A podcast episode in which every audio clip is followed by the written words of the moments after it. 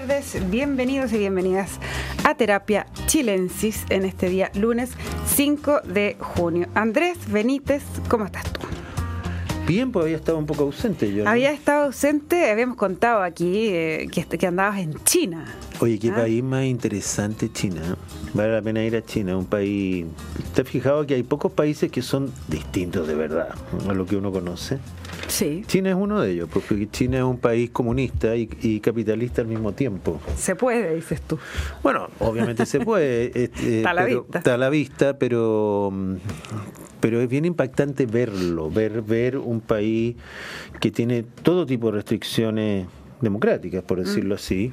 De hecho, mientras, mientras yo estaba allá, eh, el primer ministro le había dado una instrucción a, al director del Museo de Arte Moderno para que se fijara en qué arte estaba mostrando, que tenía que ser el arte que apoyara los valores de la revolución, etcétera.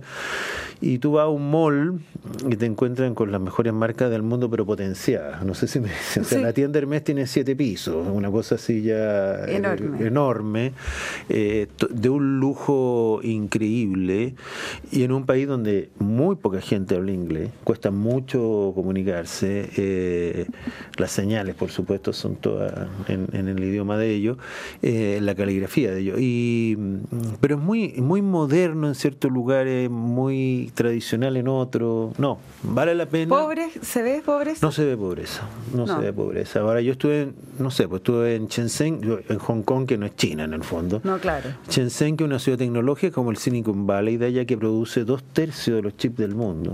Y la inventaron hace 30 años. Dijeron, aquí vamos a producir chips. Parece que estos gallos van trasladando el tren bala, ¿Ya? que este que anda como a 600 kilómetros por hora, y dicen, "Aquí, si el tren bala llega aquí, ¿qué hacemos acá? Hagamos chip, dicen, ¿te fijas? Es como muy planificación. En la estación que llega inventan Claro, una, inventan una, una- ciudad, un, un tema. Y enorme la ciudad. Sí, un cada ciudad es un Nueva York, con edificios increíbles. Y estuve en Shanghai, que eso sí que es una mezcla, porque está la ciudad más antigua, lo que va quedando casi de la época de la guerra, y estos edificios gigantescos también. Pero bonito, vale la pena, largo el viaje nomás. pero Sí, muy largo, Muy ¿no? largo, yo una semana tratando de entender dónde estoy. El, el jet Y lag. además debe caí ser- derecho en la cuenta pública, entonces fue como peor. Bueno, ¿y qué te pareció? A mí me tiene muy sorprendido una cosa. eh, yo odio los discursos largos. De hecho, me acordé del discurso de Elwin, que fue el primero en democracia, eh, Y el, y el que era el que batió el récord. pateó el récord. Al cual digo, Boric le batió el récord. Claro, pero eran otros tiempos también, ¿no es cierto? Y era otro personaje. Elwin era un personaje ya viejo en ese tiempo. Eh, no había en redes sociales, no había la, la era el primer era un discurso. día feriado. Un día feriado, era el primer discurso Sí, de regreso a la democracia, tenía todo mucha mucha cosa simbólica. Me sorprendió que un presidente millennial, joven, moderno, se le ocurriera hablar más de tres horas y media. O sea, fíjate, una prédica en una misa dura 15 minutos y es eterno. O por lo menos yo de mis recuerdos, cuando iba a misa se me hacía eterno. ¿Cuándo De irá 15 a ter- minutos, sí, 15 de verdad yo había pensado que eran como 40. No, y en la universidad me acuerdo que si las clases duraban una hora y cuarto, todos los expertos te dicen, mira, la atención dura 40 minutos. nadie- Entonces cuando uno habla tres horas y media, no sé qué está pensando, pero paradójicamente le fue increíble. O sea, bueno, le- fue bien ahí y después a ver, en la noche hizo un, un un resumen. po. un resumen Lo- ejecutivo claro. que nunca he entendido por qué no en- hacen el resumen y entregan lo demás. Y entregan, claro, el otro, esto podría haber sido un mail, dices tú. Pero, como dice la academia, está en su punto máximo de aprobación. Por primera vez el presidente está sobre Bachelet y Piñera a la misma fecha de gobierno. Eso, eso es bastante increíble, con un discurso que, por eso te digo, que no sé quién entendió qué. Y además, me parece curioso lo que dice la encuesta, que donde más sube es en su sector, es decir, en, en el sector que aprobó, el que votó a favor del- de la constitución, el sector más duro de izquierda, cuando yo entendí que el discurso era más bien alejarse de esas ideas, ¿o no? Eh, sí, no. Bueno, porque le hizo, todo. no, porque le hizo unos guiños importantes a su sector en términos como de cosas más identitarias, eh, cuando habló también harto de los derechos humanos, yo creo que dejó bastante contento con eso a, a- a su sector y de hecho el temor era que cómo iba a recibir a Pro Dignidad este discurso que era más bien un camino a la moderación que, que a la transformación. Ah, Arturo Fonten, te damos la bienvenida. estás? ¿Cómo al- están Es que mira, eh, como tenemos que hablar... De nuevo aquí. ¿Cierto? Sí, Nos estaba contando de China, Y pero hablamos ya... de China, después te voy a contar por qué tienes que ir tú, Arturo. A. China. Bueno, Sí. si me convidan, encantado. Sí, bueno, eso, eso es lo que me pasó a mí. ¿Y yo no tengo por qué ir? ¿Por qué tiene que ir él y yo no? Era porque venía llegando nomás. Se me- Ah, se me ya. no tiene Ah, ninguna ya. importancia. Ya, bueno, después puede oír el podcast de este programa que aprovecho de decirle a todos y todas que, eh, por supuesto, queda en el podcast en duna.cl y en Spotify. Nos puede encontrar hablando estas De- cosas tan elevadas, ¿no? No, le decía que, que entre medio de la confusión, porque son 12 horas, son 12 horas justos de cambio de hora. Por lo tanto, cuando es las 12 del día, son las 12 de la noche acá. ¿Te fijas? Yo le decía a mis niños, de repente los llamaban, porque a todo esto tú sabes que en China no funcionan las redes sociales como... Co- ¿cómo hay, te- que, hay que hacer un VPN que tenés que cambiarte de país para que te funcione WhatsApp y todas esas cosas. Claro. ¿sí? Porque desde la guerra tecnológica que tiene Estados Unidos con... O te bajas el WhatsApp chino, po, ¿no? Sí, se llama WeChat. El WeChat, Pero el WeChat no es tan fácil bajárselo para otros porque tenéis que tener una antigüedad. Bueno, un enredo, pero la cosa es que yo les decía, como yo despertaba un día después, ¿no es cierto? Claro. Ellos se estaban quedando dormidos cuando yo venía a despertar y les digo, yo les puedo contar lo que va a pasar mañana, estoy en el futuro. estoy en el futuro. Oye, es muy raro porque tú sabes que futuro, claro. tú sabes que las cosas que pasan el domingo en el mundo, por ejemplo, el último capítulo de Succession, ¿Lo viste antes? el lunes. Después. Se estrenó el lunes en China. Ah. Cuando en el mundo se estrenó el día domingo, eh, o sea, se dio, perdón. Con razón tienen bloqueado todo, porque La el carrera- spoiler habría sido... No, la- no, no, es que es la misma hora, pero allá es lunes. Allá es lunes, Allá es lunes, ¿cachai? Es que allá el día importante es el lunes. Me cuesta demasiado entender el, Ponte la, el- la, la carrera de Fórmula 1 de Mónaco, allá es el lunes. El lunes. Entonces tú, tú, tú amaneces el domingo en China y dices, hoy día danzas, es el fin de Succession, pero no es ese día, es el lunes. Es el lunes. Está Rarísimo. corrido, está corrido. Y la gente... Casi eh, tendría que ser feriado el lunes para ver eh, todas por eso estas te digo, cosas. o la Fórmula 1, la gente va a trabajar igual, no, Sí, no, es, un, no. es un tema. No, no, sí. Ahí ya me, me confundo con la Fórmula 1, porque fue muy temprano en Europa, capaz que alcancen a verlo, pero es todo- Un enredo, es un enredo. Yo nunca sabía en qué día estaba. Pero Succession claramente fue el lunes. Que algún día tendríamos que hablar de ese final. Todos los que hemos trabajado en medio deberíamos... Ah, me- me- quiero, a ver, quiero escucharte, Andrés Benítez. No, que la verdad es que es que fue un final épico, encuentro yo, ¿no? ¿Tú lo viste? Sí, sí. Sí, ¿y te pareció o no? Me gustó, sí. Me gustó, pero por razones que no voy a revelar al aire en realidad, porque hay mucha vez comprometido. Ah, No, pero como la familia finalmente se boicotea entre ella y termina esto en una... Bueno, hay- hay Bueno, es gente- que hay- esa familia es un nido de ratas, es un nido de rata, es verdad, es verdad. a Tuvo, un extremo inconcebible. creo que tuvo una audiencia Desde el comienzo. de 300 millones de personas. En, en, en- no sé, enorme, enorme. Enorme. Ahora, ¿cuál- ¿cómo interpretas tú lo que hace Shiv al final? Bueno, es que no, no, sé si digamos la- qué no hizo, sé si la porque- gente... por eso, sé si no digamos gente- que- sí, Sí, no, en realidad no podemos. cuidado con los Spoilers, Vamos a hacer mucho- spoilers. mucho mejor hablemos-. Igual les quiero decir que los que no lo han visto todavía, como que ya pues pónganse las pilas, porque hasta Sí, cuándo la ¿hasta veda, ¿o no? ¿Hasta cuándo ¿Hasta cuándo a puedo estar en, El que no la vio, no la vio, yo encuentro ya, ¿no? Como Porque que si ya no, uno ¿para no qué? puede decir el final de lo que el viento se llevó, más o menos. Es muy antiguo. Oye, claro, no- Sí, lo que es muy No bueno al final es cómo conté- logra amarrar casi todos los personajes que han aparecido de importancia, digamos, cómo logra meterlos con un papel final, digamos. los Qué incorpora. difícil es hacer un último capítulo, porque Uh. me acuerdo que Game of Thrones decepcionó. No, yo eso no, no te la vi. Game of Thrones, que fue más visto que esto, fue como el, el inicio de estas series ya gigantes, ¿no? Y el final decepcionó a mucha gente, tanto que mucha gente decía que hay que hacer un segundo una segundo final, que no esto no correspondía, porque todos los buenos fregaron. Eh, y, y- y es muy difícil. Yo creo que Succession cumplió con, con su objetivo. Sí, y eso fue lo ¿Y no que viene más? No, se acabó. Fin. Se acabó, fines. Habría Bueno, que- ya. estábamos hablando De la cuenta mucho pública. más fome que era la cuenta Sí, pública. la larga. La cuenta pública, pero ya. Cuenta Pero, Larga. eh, en resumen, fue la cuenta pública y después ayer el presidente Boric hizo una especie de remate de la cuenta pública. No sé si lo, lo vieron en la noche Bueno, en fue cuenta Chilevisión. pública y hubo No, en la noche cadena. cadena y después... Y, y claro, y esto fue eh, ayer de una entrevista en, en Chilevisión que a mí me parece que estuvo. A ver, decía lo de la cuenta pública, lo que quería transmitir, digamos, en términos políticos, pero eh, mucho más de frente. ¿ah? Yo creo que dijo cosas bastante claras. Dijo que si la constitución, o sea, si el anteproyecto fuera lo que hay que votar, él lo aprobaría. Que yo creo que son, son líneas bien eh, Precisas. las que está diciendo. Eh, dice que eh, lo otro, el tema co- con, los republicanos, porque le preguntan esto de la derecha democrática y la derecha extrema, etcétera. Dice que Republicanos es un partido democrático que ganó en buena lid y que es un, dice es un partido democrático como cualquier otro de los que hay en el sistema político. A uno puede parecer como hay gente que puede decir, pero es una obviedad lo que está diciendo. Bueno, pero yo creo que no es tan, no es una obviedad para el mundo el cual él representa, para una parte importante del mundo que él representa, eh, y sobre o sea, todo en piensa estos tú tiempos. que me estoy acordando que Luis Silva que había dicho unas declaraciones de Pinochet que podrían haber, digamos, puesto más que nervioso a Boric, ¿no es cierto? Eh, Bueno, le molestaron, le- lo le lo- molestaron públicamente, pero la sin embargo, a pesar de eso, dice lo que tú pesar- dices. Dice, bueno, digo- son opiniones.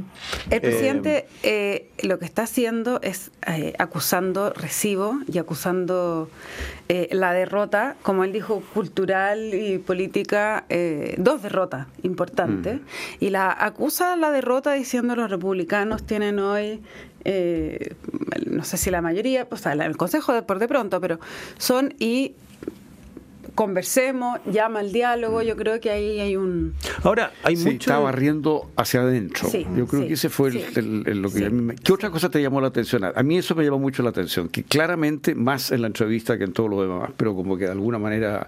También lo había planteado. Lo había, lo había planteado. Es Es un intento de barrer hacia adentro. Sí, ¿Qué otra cosa te llamó la atención? No, eso, bueno, no, no fue capaz de contestar lo de los, insu- de los insultos.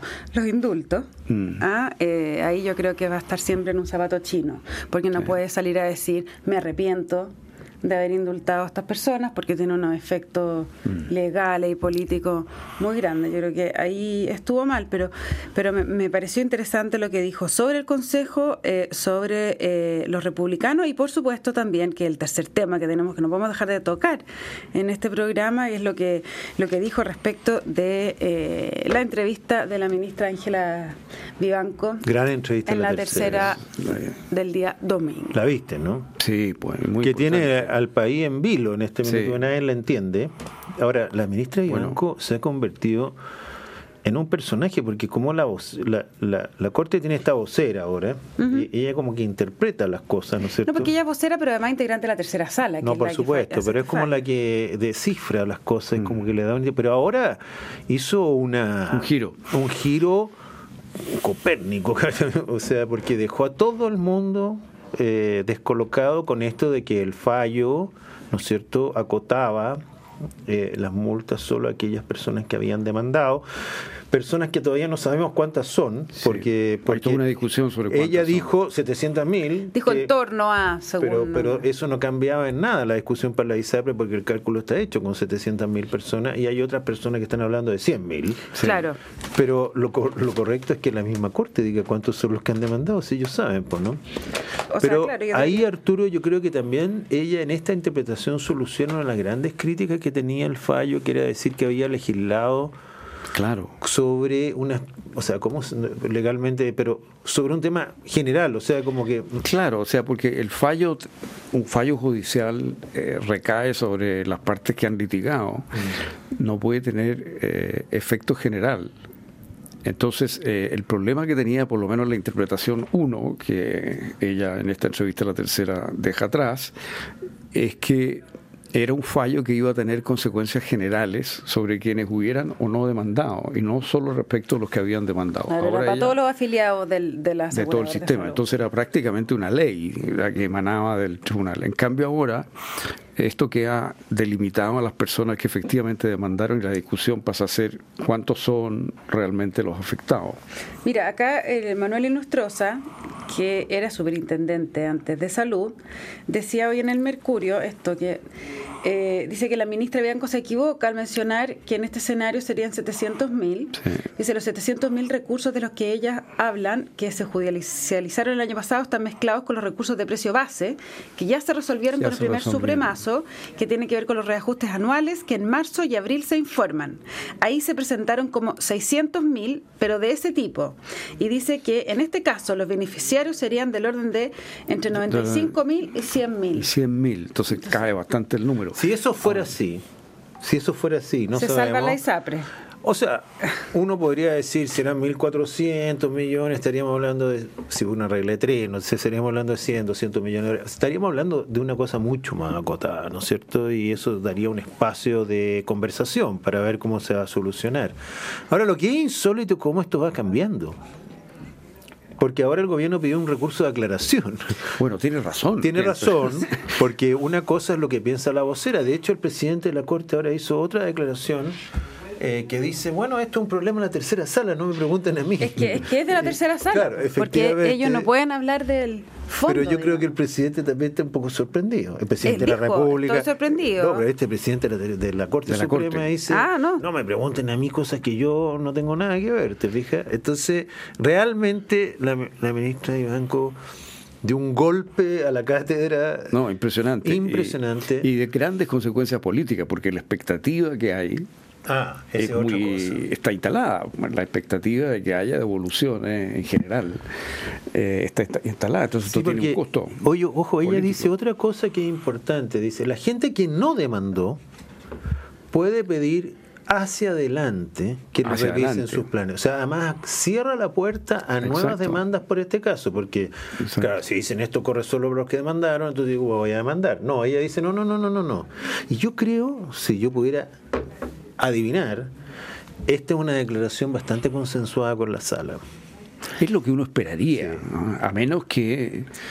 No, porque es una tesis bastante audaz, ¿no es cierto? Bueno, conociendo el personaje, se puede No, yo, yo no, no, no me atrevería a decir eso. Sí sé que obviamente que la sala lo tiene que, que, volver a discutir ahora porque se le solicita formalmente una aclaración y uno de los puntos eh, principales que hay que mirar aquí es eh, qué pasa con el juez Muñoz. El juez Sergio Muñoz es un personaje clave, digamos, en esta sala y en la interpretación que se le da a este fallo y está de vacaciones.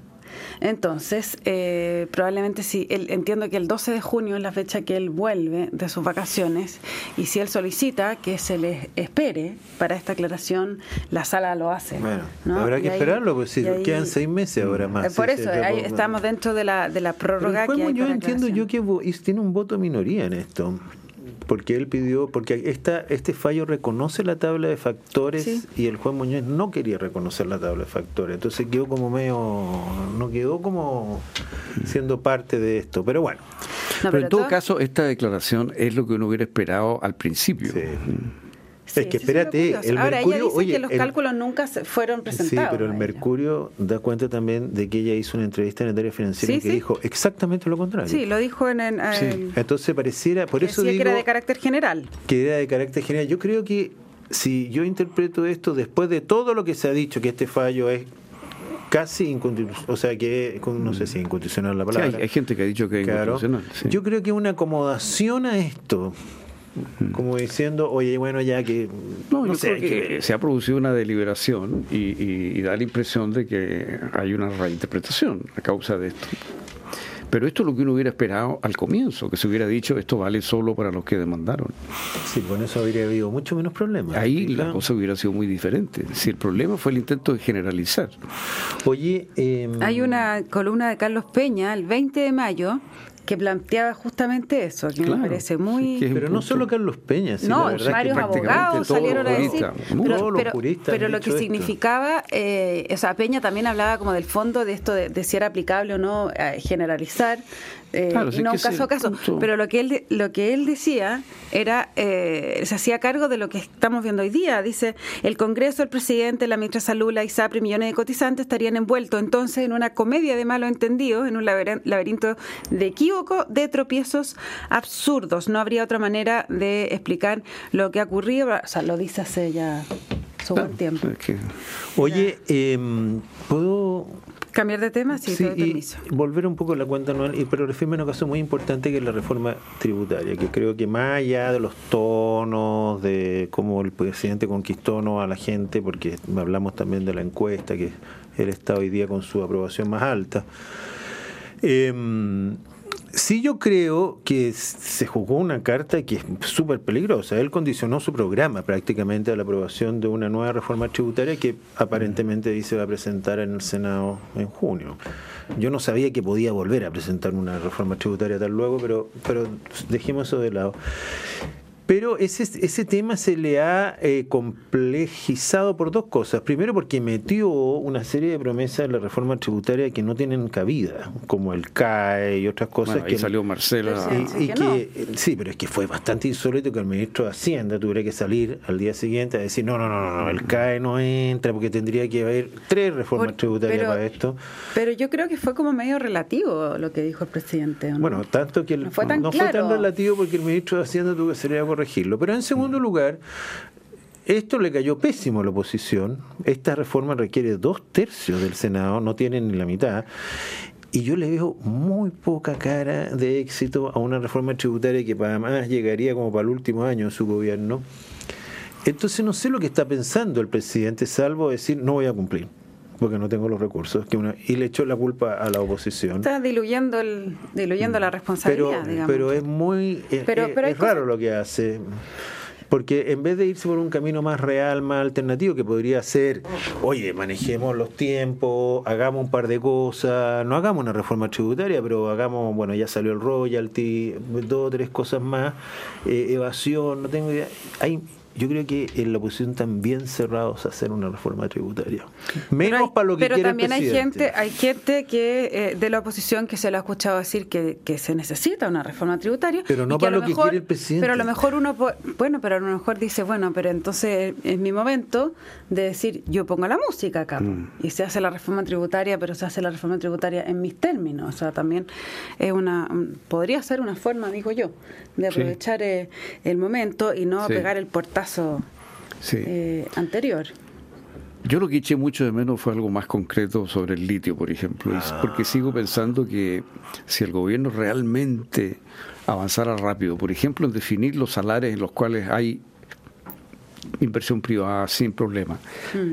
eh, el presidente podría tener una situación fiscal muy distinta al final, el cuarto año. Bueno, Perdón que te diga, yo eché de menos un enfoque más moderno a todo esto, o sea, un país que vaya para adelante, pero yo, yo repetitivo, yo venía de China. donde, de China? No, pero es que allá uno ve las empresas que se están construyendo y es una cuestión de loco lo que está pasando con la inteligencia artificial, con el litio, por ejemplo, porque China produce el 55% de los autos eléctricos del mundo. Olvídate la cantidad de autos eléctricos que hay. Y procesan gran parte del litio que viene de Australia. El 80% de los materiales que se necesitan para las baterías son de ahí.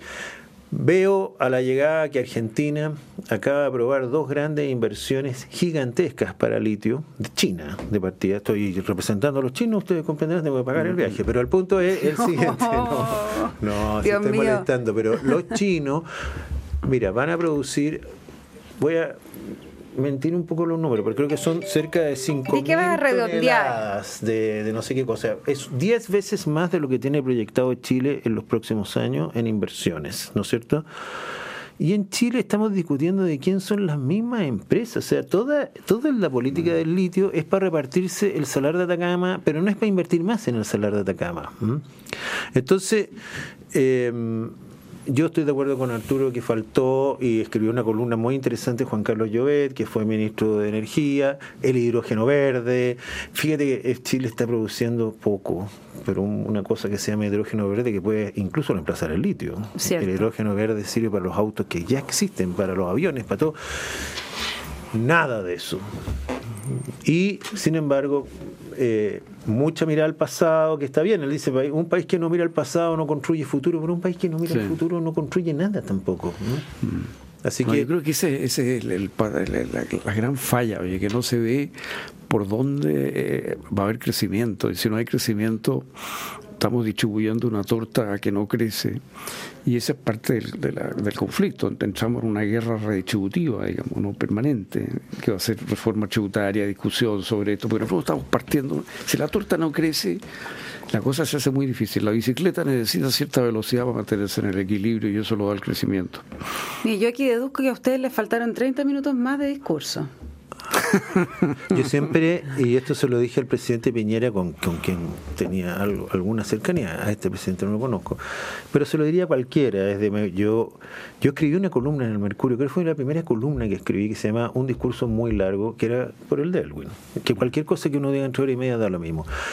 Yo le decía a Piñera, ¿por qué no hacen un papelito, un cuaderno, un libro a esta altura, donde estén todas las cosas sectoriales y en vivienda? Porque tú sabes que el problema de estos discursos es que los ministerios empiezan a presionar. Empiezan a presionar. El Ministerio de Agricultura dice, bueno, ¿cómo no decir nada de lo que yo he hecho? Entonces, páginas. Tú sales diciendo, y en materia económica vamos a implementar un subsidio que puede cambiar el país. ¿Ya?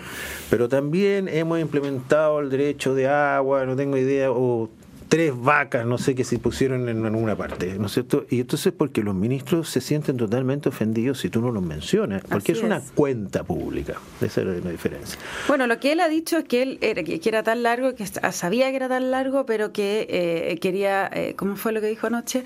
Em, quería mostrar eh, hechos concretos y no solo promesa escatológica. pero hizo Yo lo que me gustaría es que la próxima vez el discurso fuera del largo de la cadena nacional y el resto quedara en un libro en internet disponible para los periodistas, los interesados.